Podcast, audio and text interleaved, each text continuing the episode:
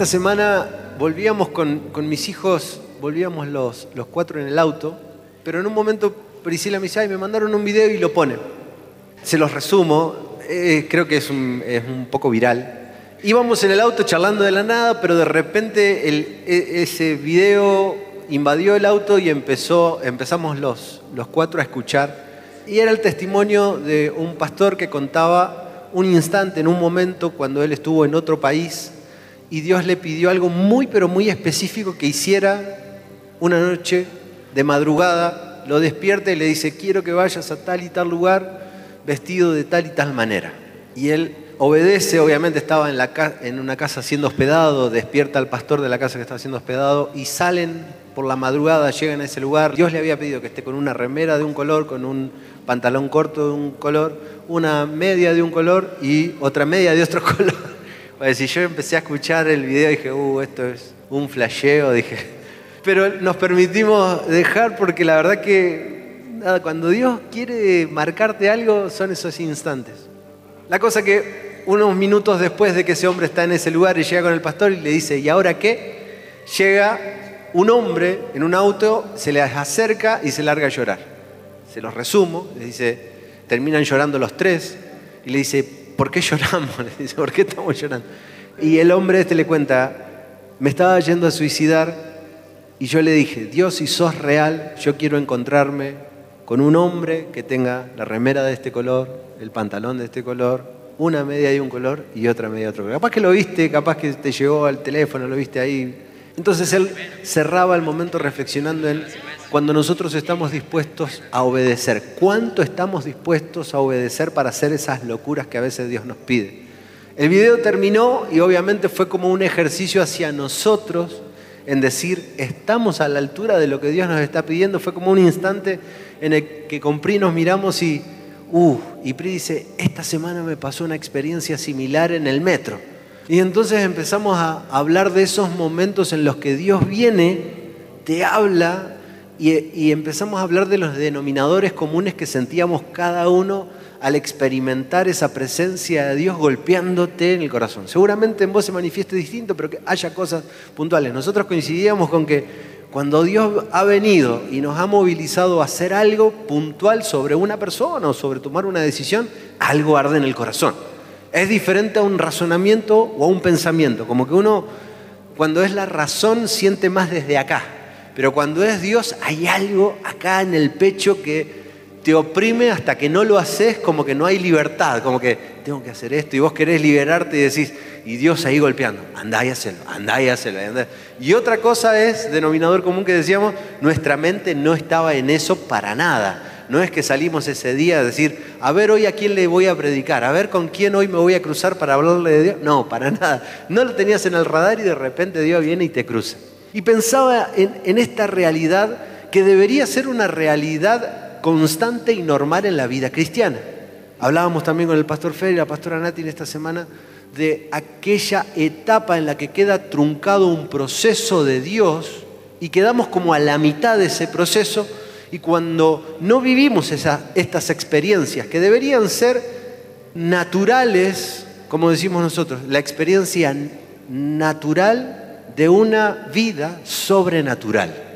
No, pastor, bueno, vos hablás de eso porque vos sos pastor. No, te puedo asegurar que me pasó antes de que Dios me llamara al pastorado o Dios marcara el ministerio y me pasó en mi adolescencia, en mi niñez, que Dios vino en ciertos momentos y habló y me marcó algo puntual. Con los chicos reflexionábamos y decíamos, ¿qué hubiera sido si en el momento en el que Dios nos marcó algo tan fuerte a nosotros como familia y nos dijo, tienen que dejar esta tierra y tienen que ir a Mendoza, no nos hubiéramos animado?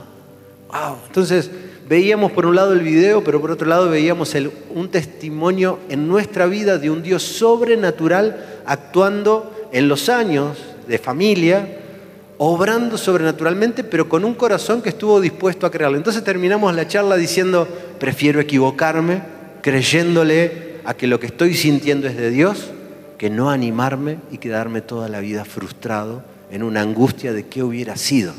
Entonces también reflexionamos ahí en algunos momentos de nuestra vida donde no nos animamos a ciertas cosas que sí sentimos que son de Dios. Y yo le decía a mis hijos, Tengo un recuerdo en un momento que Dios me marcó el hablarle a una mujer en el micro y no me animé y tendría unos 15, 16 años. Todavía no me olvido. En el momento que no te animás a hacer algo que Dios te está marcando, es como un dolor que cala muy profundo y difícilmente se borre de tu memoria el decir, Señor, te fallé. Pero sí me sirvió para aprender y en la próxima, Señor, yo voy a estar dispuesto.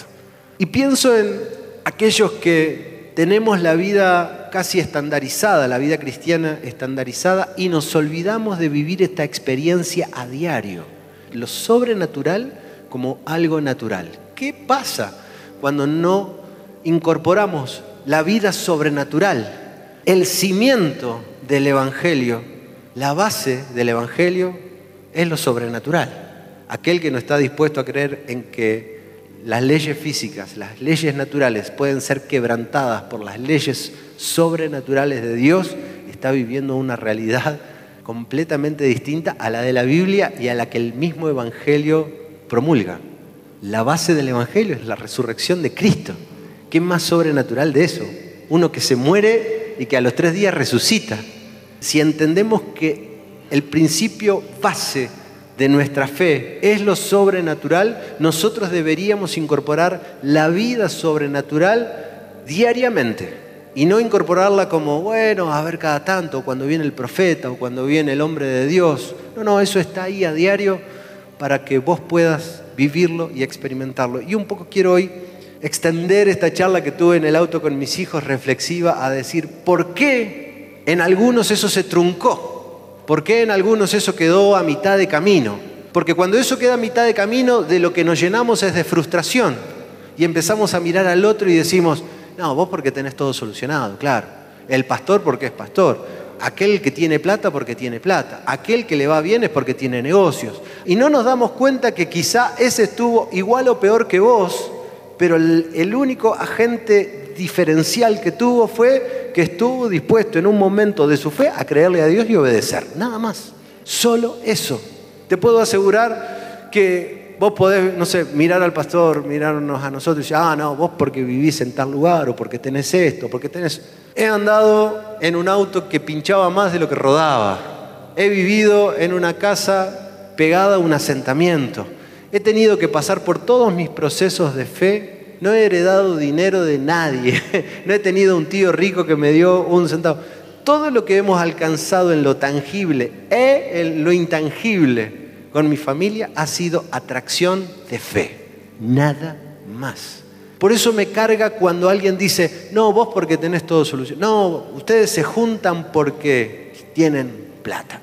Ustedes son los que, si yo te contara las que me ha tocado. Y sé que hay muchos acá que van a encontrar esto similar, ¿no? Porque sé que me ha tocado compartir y hablar y compartir mesas de reino en el que, pastor, mi vida ha sido igual. Hemos pasado por esos procesos de no tener nada, pero de creerle a Dios y en ese poquito que dimos, Dios multiplicarnos sobrenaturalmente, de ser un profesional completamente quebrado y de repente transformar todo. Pero sé que hay muchos que todavía están en ese proceso y pienso, ¿por qué si esta es una realidad y un, podría decir, como un título alcanzado, como un galardón alcanzado en esta casa. No digo que todas las casas, todas las iglesias tengan la misma realidad, pero en esta casa sí, en manantiales sí. Todos los que llegan a esta atmósfera prosperan, no solo en lo financiero, prosperan en amor, prosperan en restauración, prosperan en paz, prosperan en crecimiento, en respeto, en propósito, en todas las cosas, así como prospera tu alma. Así que si esto no está siendo una realidad en vos,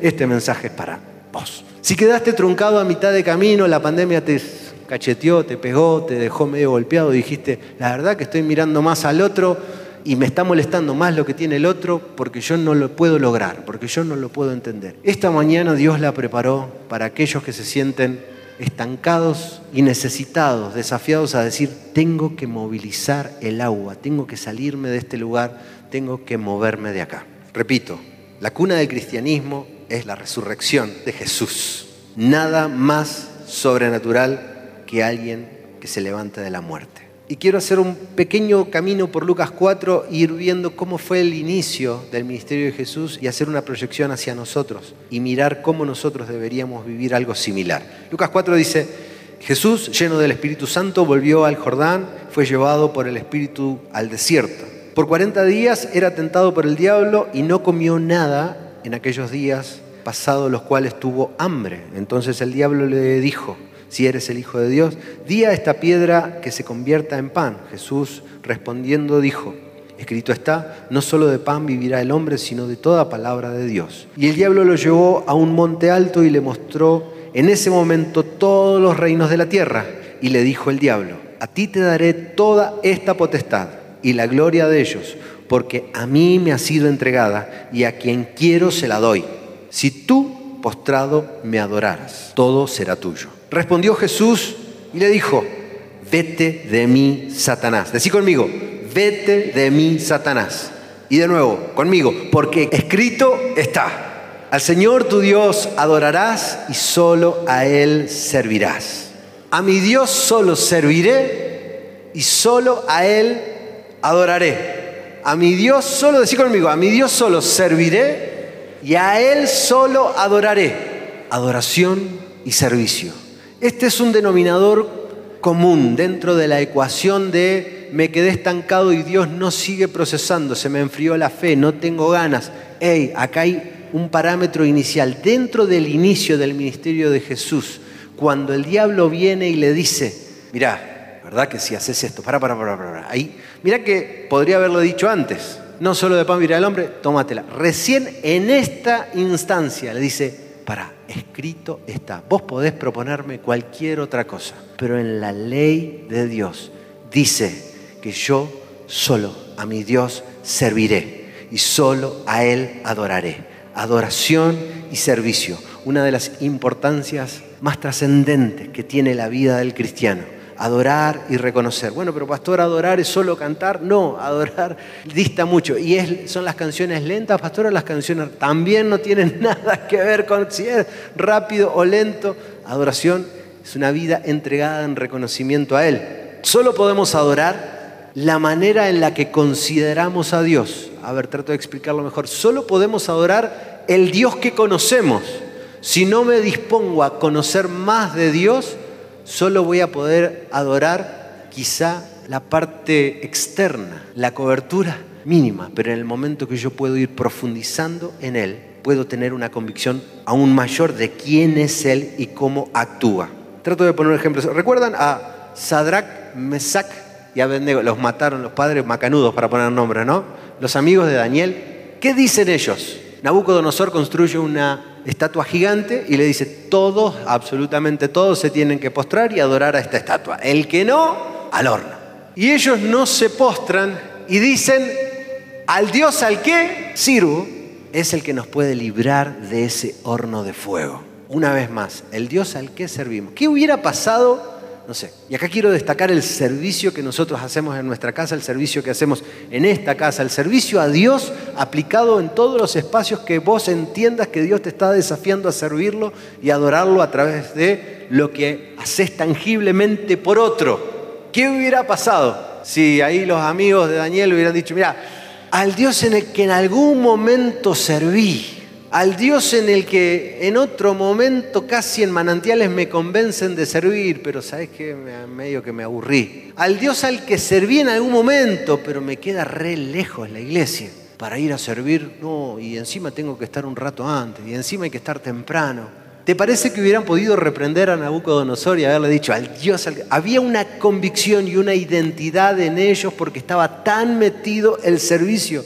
de lo que hacían para ese Dios que sabían que Él iba a obrar. De la misma manera que Jesús frena y le dice, no, no, no, hasta acá no más, te vas, porque escrito está. Cada vez que el diablo quiere levantarse en contra tuyo, la única trinchera, el único espacio que tenés de defensa, el único bastión de defensa que tenés es el servicio que le das a Él, que te da identidad, que te da ese espacio y ese lugar para decir, todos los planes, diablo, que querés hacer en contra mío, toda la destrucción que tenés planificada para mí, todo horno de fuego que querés meterme, en el que querés meterme para reventarme, hasta acá no más, porque el Dios al que sirvo.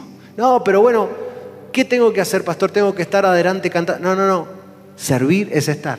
En lo que Dios te haya marcado. Capaz que te toca una guardia y estás ahí cuidando los autos, como ahora hay gente cuidando tu auto mientras vos estás disfrutando esta reunión. El Dios al que ese hombre sirve, al que esa mujer que está ahí sirviendo quizá algo, el Dios al que servís es el que va a obrar en favor tuyo. Yo quiero que le des un aplauso a toda la gente que sirve en esta casa y que digas, gracias por estos servidores. Pero también entiendo que yo tengo que ser parte de ese servicio. Esa es tu área de defensa. Porque cuando Satanás te saca de tu área de defensa quedas expuesto.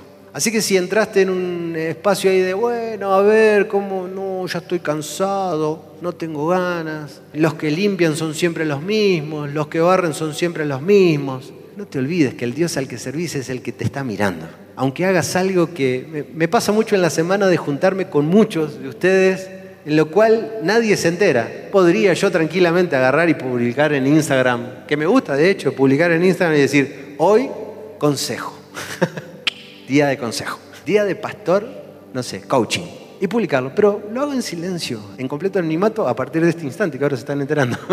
Pero no por el reconocimiento, por el reconocimiento de que venga del hombre algo, sino porque entiendo que así como pudiera estar limpiando un baño o barriendo como lo he hecho por años, así me puedo tomar un café o un mate con alguien al que pueda compartirle e impartirle lo que Dios hizo en mí y transmitirle a través de la experiencia de la fe un ejercicio para que él pueda crecer.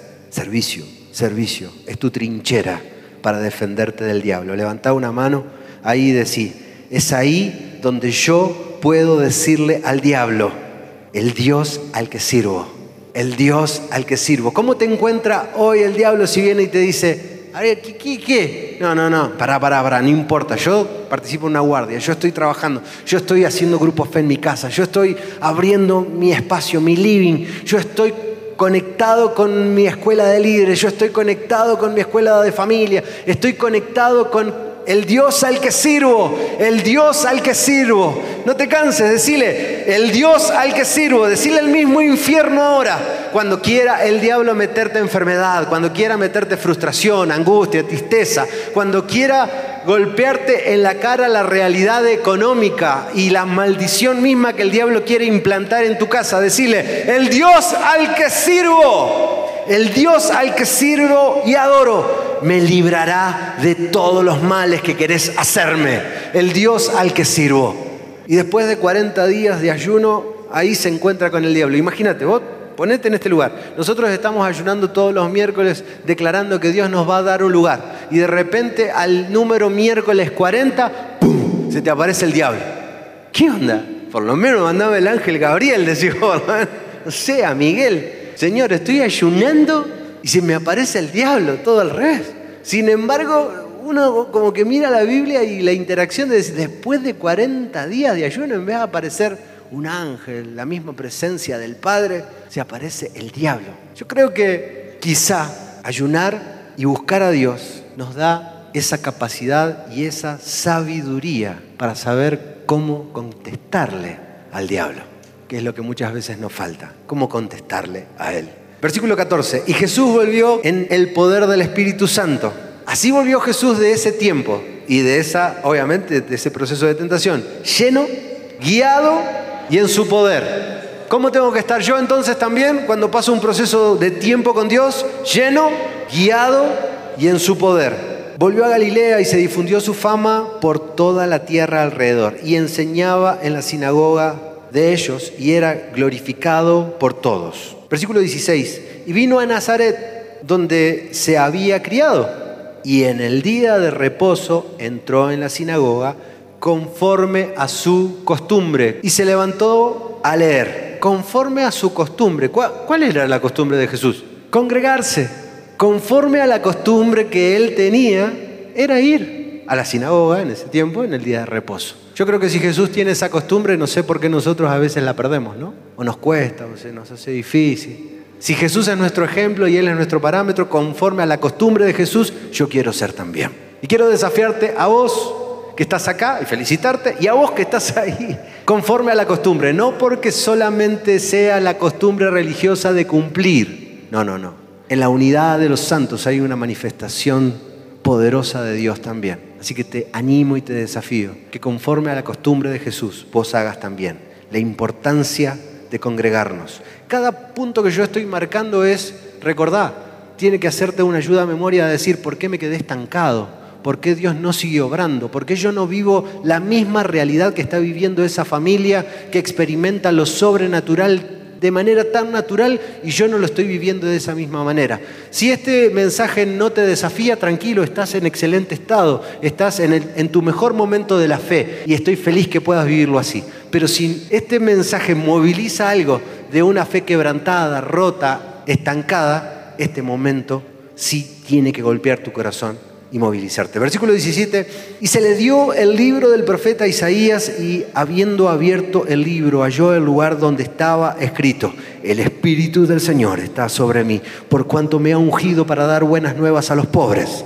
me ha enviado para sanar a los quebrantados de corazón, a pregonar libertad a los cautivos y vista a los ciegos, a poner en libertad a los oprimidos, a predicar el año agradable del Señor y enrollando el libro le dio al ministro y se sentó. Y los ojos de todos en la sinagoga estaban fijos en él. Y comenzó a decirles, hoy se ha cumplido esta escritura delante de vosotros. Jesús había tenido manifestaciones externas después de todo este proceso y en el desarrollo de su ministerio. A partir de este momento, Él multiplica los panes y los peces, camina sobre el agua, calma la tempestad, limpia a diez leprosos, sin tocarlos, a uno tocándole y apoyándole la mano lo sana, resucita la hija de, Jairo, resucita a, a Lázaro.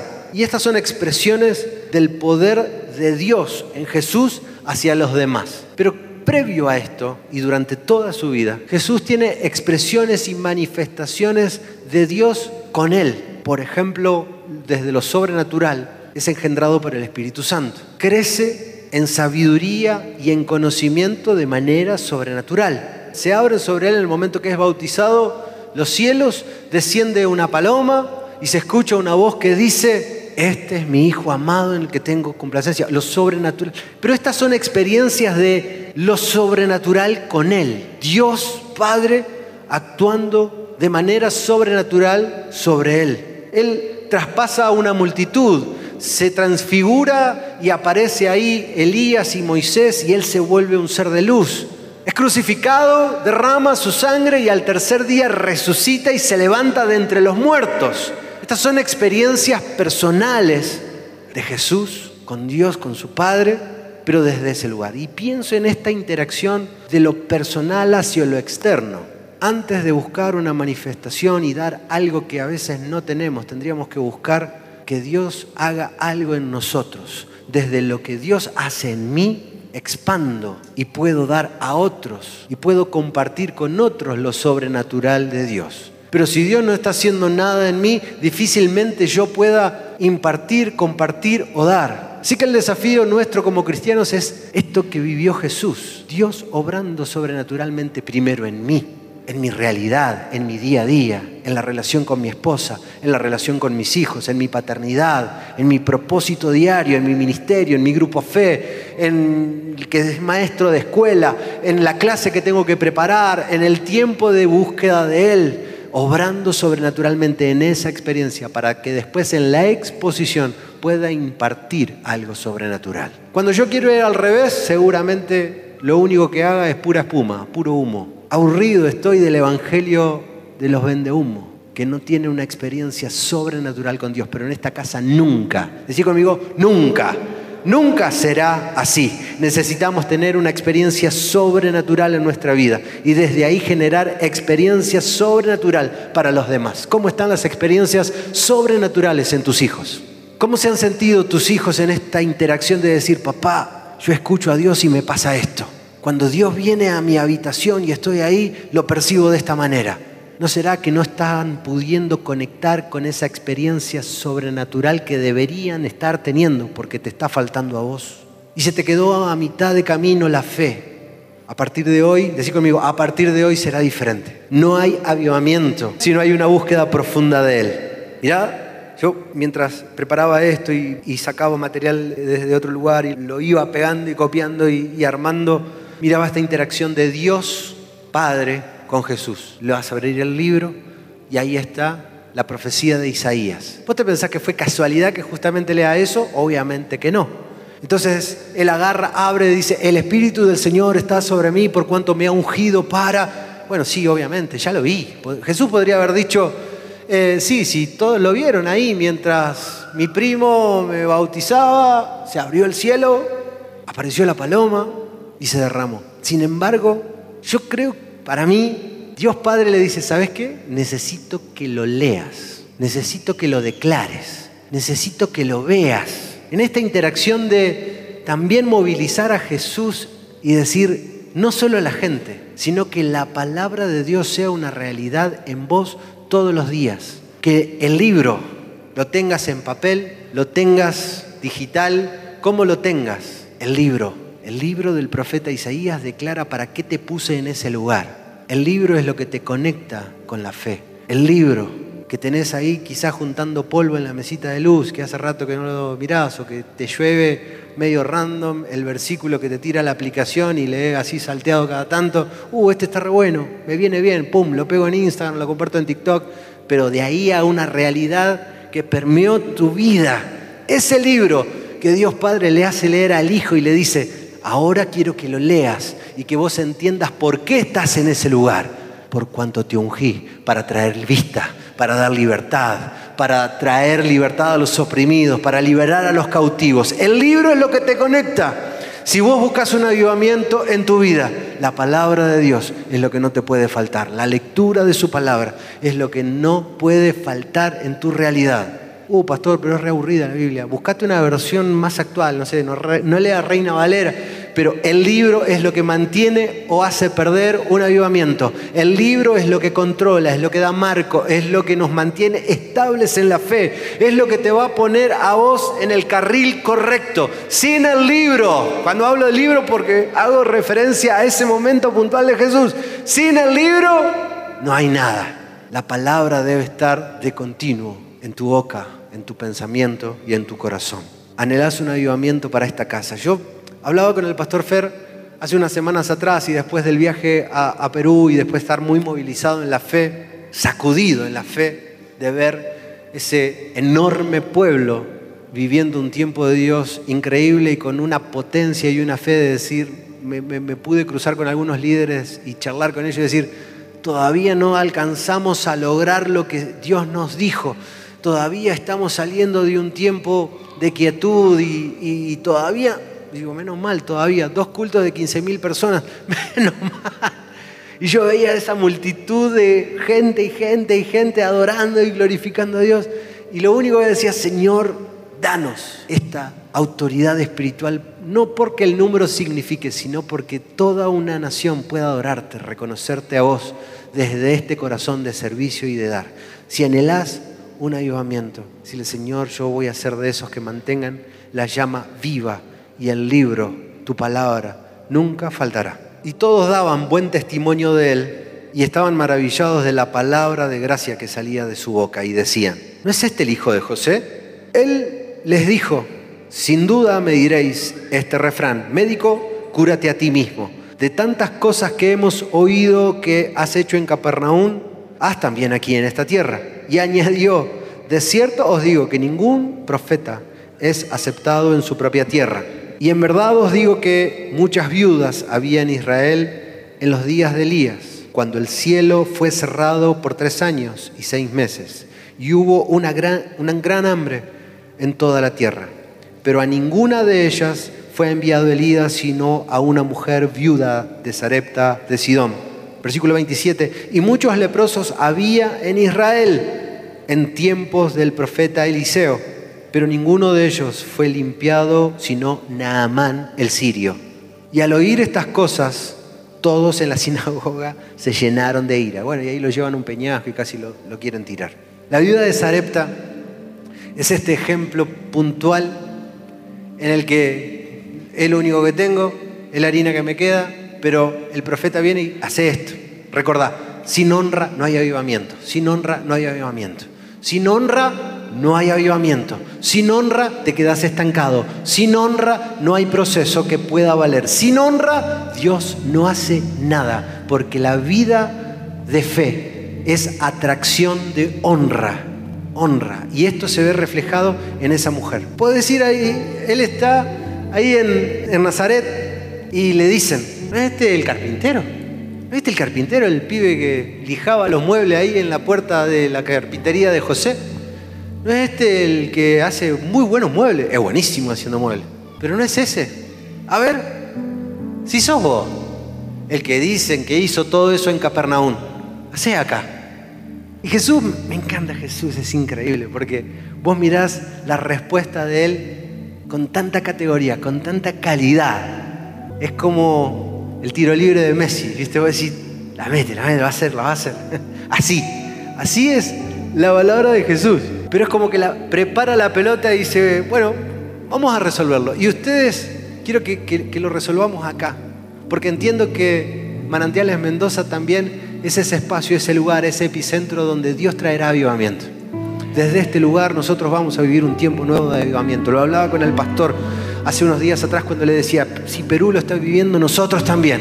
Si en una nación cercana en la que nosotros estamos tocando tenemos la humildad suficiente para ir y recibir, tenemos la humildad para decir, lo que ustedes tienen, nosotros también lo necesitamos y lo queremos. Yo sé que Dios tarde o temprano va a cumplir su palabra y lo vamos a vivir. Este será el lugar donde se desprenderá un tiempo glorioso de Dios de avivamiento. Y el avivamiento será primero en tu mesa, en tu casa, con tu familia, con tus hijos, con tu esposa, en tu realidad diaria, en tu empleo, ahí, ahí en ese lugar. Pero mira, Jesús se encuentra con estos faltos de fe de Nazaret que lo conocían desde su niñez, ese era el problema, la familiaridad. Y le dice, bueno, resolvamos la respuesta. Había muchas viudas en Israel. Decí conmigo Israel. Había muchas viudas en Israel. Pero una sola estuvo dispuesta a creerle a Dios. Y no era de Israel, era de Sarepta de Sidón. Había muchos leprosos en Israel, pero solo uno estuvo dispuesto a honrar. Solo uno estuvo dispuesto a obedecer. Y no era de Israel, era de Siria. Y obvio, ¿cómo no se van a enojar si les está diciendo, ¿por qué yo entre ustedes no puedo hacer nada? Porque yo entre ustedes no puedo hacer milagros. ¿Por qué ustedes, Israel, no están dispuestos a creer que yo soy el Hijo? Porque su mirada era tan natural que no podían dejar de mirar el carpintero. No podían dejar de mirar a ese niño que lijaba, tallaba, martillaba. Sin embargo, ya a esa altura, Él era el Mesías, aquel que podía transformar todo. Cuando mirás a un hombre de Dios, cuando mirás a tu pastor, a tu pastora, cuando mirás a tu líder, cuando mirás a tu esposo o cuando mirás a tu esposa, ¿qué estás mirando? ¿La realidad de lo que Él fue? ¿Las palabras que en otro tiempo se declararon sobre Él? ¿Lo que en otro tiempo Él fue? ¿O quizá la profesión que Él desarrolló en otro momento? ¿O lo que hace a diario? ¿O estás mirando a través de los ojos de la fe diciendo, esta es la mujer de Dios que está llena de fe para transformar mi vida y hacer que la presencia de Dios venga a mi casa y vivir y experimentar lo sobrenatural a, a, diario a través de su voz. No, esta es la misma de siempre, pastor. Vos no sabés con quién, de quién estás hablando. Este es el mismo de siempre, pastor. ¿Estás mirando al carpintero? Porque si estás mirando al carpintero, difícilmente Dios pueda hacer algo ahí. Tenemos que dejar de presumir que somos el pueblo de Dios si no vamos a creerle al Dios del pueblo. Jesús vino por pecadores creyentes, no por santos no creyentes. Él vino por los pecadores que le creen. Y si sos de esos pecadores que reconocen que lo necesitan, quizá pueda llegar a ser como lo gracioso de la historia del cristianismo, esa mujer sirofenicia que tenía a su hija endemoniada y que le dijo, aunque sea un poco de las migas del pan, caen para que los perritos coman, de eso yo quiero. Y Jesús diciendo, no he visto fe más grande que el de esta mujer. Y que Jesús se cruce con un centurión y diga, no he encontrado fe más grande que la de este hombre en Israel, un romano. Me resisto a pensar, me resisto, me resisto a pensar que Dios no pueda encontrar bajo este techo más fe y tenga que salir a buscarla afuera. Resisto a pensar que no esté a la altura de la circunstancia, de la fe que Dios necesita para obedecerle y para mirarlo como el Mesías, como el Redentor, como el, aquel que me dio oportunidad y hacer el salto de calidad que Él necesita para mí. Me niego a creer que las viudas en manantiales no van a recibir la provisión que Dios tiene. Me niego a creer que los enfermos en manantiales no sean sanos. Y sea sano alguien que esté conectado a través de la señal de YouTube y que a través de este mensaje le crea. Y no mire al vendedor, no mire al imperfecto, no mire a este que se para hoy delante tuyo con todos sus errores, muletillas y incapacidades. Y no pueda ver a Jesucristo que está dentro. Hubo muchas familias destruidas y necesitadas pero solo Dios necesitó algunas que le creyeron para restaurarlas y prosperarlas. Yo soy de esas. Sos de esas, levantá la mano y decís, Señor, yo soy de esa familia, que te creen, que te creyeron en el pasado, que te creen hoy y que te creerán por siempre. Venga el desafío que venga, venga lo que venga, yo te creo más yo te voy a creer más. Yo te voy a creer más. Decilo conmigo, yo te voy a creer más. Marcos 6. Salió Jesús de allí y vino a su tierra y le seguían sus discípulos. Y llegando el día de reposo comenzó a enseñar en la sinagoga. Y muchos oyéndole le admiraban y decían, ¿de dónde tiene este estas cosas? ¿De qué sabiduría es esta que le es dada? Y estos milagros por los que su mano son hechos. ¿No es este el hijo del carpintero, hijo de María, hermano de Jacobo, de José, de Judas, de Simón? ¿No están también aquí con nosotros sus hermanas? Y se escandalizaban de él, mas Jesús les decía, no hay profeta sin honra, sino en su propia tierra y entre sus parientes y en su casa. Y no pudo hacer allí ningún milagro, salvo que sanó unos pocos enfermos, poniendo sobre ellos sus manos. Y estaba asombrado de la incredulidad de ellos. Y recorría las aldeas alrededor enseñando. ¿No es este el constructor? ¿No es este el arquitecto? ¿No es este el dueño de una empresa? ¿No es este no es esta la ama de casa, no es esta la profesional, no es este. ¿Qué estás mirando cuando ves al que tenés al lado? ¿Qué estás mirando cuando ves a tu líder de grupo fe? ¿Estás mirando su humanidad? Porque si estás mirando eso, difícilmente Dios puede hacer algo ahí. He aprendido a traspasar por la fe la humanidad de los hombres que me han bendecido reconocer que eran hombres, con toda su imperfección, pero dentro de esos hombres habitaba uno más poderoso.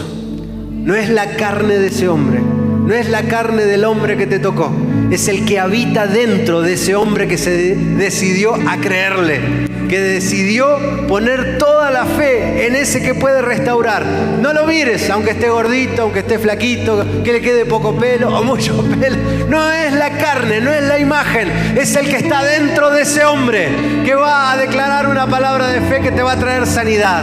Es la palabra de ese líder, es la palabra de ese hombre de fe que Dios te regaló en esta casa, de esa mujer de fe que va a tener una declaración sobre tu casa y va a transformar esa realidad estás dispuesto a dejar de ver el carpintero y creerle a Dios? No se escandalizaban de Jesús por sus pecados, porque Él era santo, santo, santo. No decían, mmm, medio rarito este Jesús, ¿eh? ahí con María Magdalena, andás a ver. No, hay, no hay registro de eso en la Biblia. Viene por la estupidez de la humanidad después, con el código David y toda esa de estupideces que puede escribir el hombre cuando tiene tiempo libre y, y no tiene propósito. Pero a los que lo conocían, los contemporáneos, sabía que era santo, perfecto, intachable. Y ninguno dice, y viste, no sé, Juan se le apoya en el, en el pecho, medio rarito. No, no. Dice, tenía excelente testimonio, no había nada que marcar.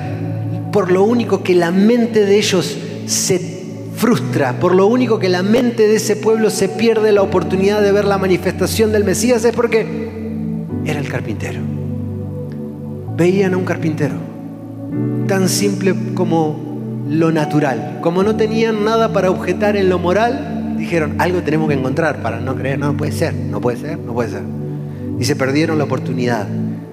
Él mismo estaba asombrado de la incredulidad de ese lugar.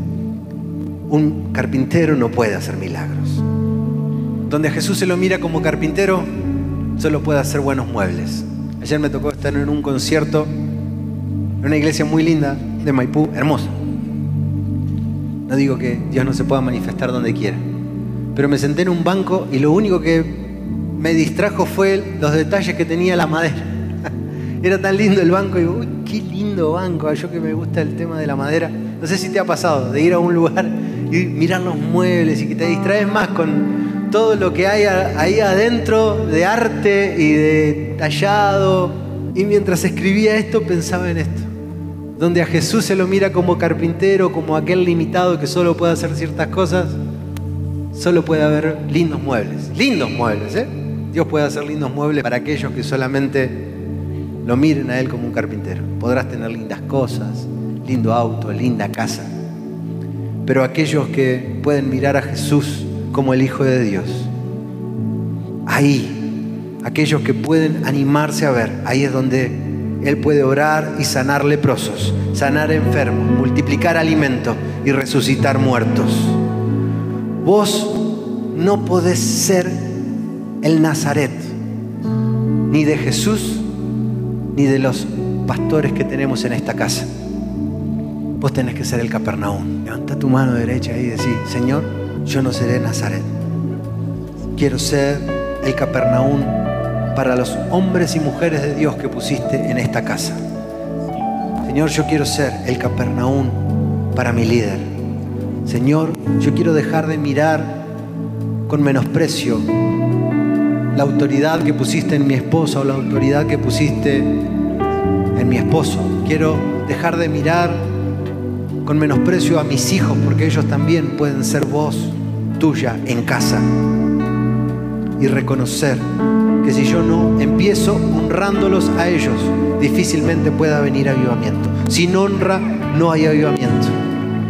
Segunda de Corintios 5:16 dice, de manera que nosotros de aquí en adelante, hasta acá llegaste así, medio roto, medio golpeado, con una rueda pinchada, con el motor andando con un cilindro menos, con la fe hasta ahí nomás, cansado, agotado, pastor, sí, pero vos no sabés todo lo que yo hago. Entiendo.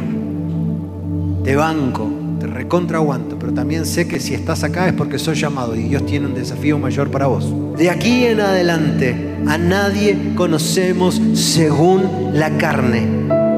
Y aún si a Cristo conocimos según la carne, ya no lo conocemos así si lo conociste, a ese que te toca en el día a día, según la carne. De aquí en adelante, de aquí en adelante, nunca más.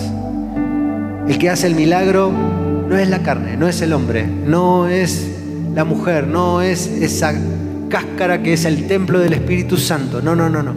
Con eso obviamente no estoy diciendo, bueno, no importa, dale todo para adelante, si no pasa nada, si Dios va a orar igual, no.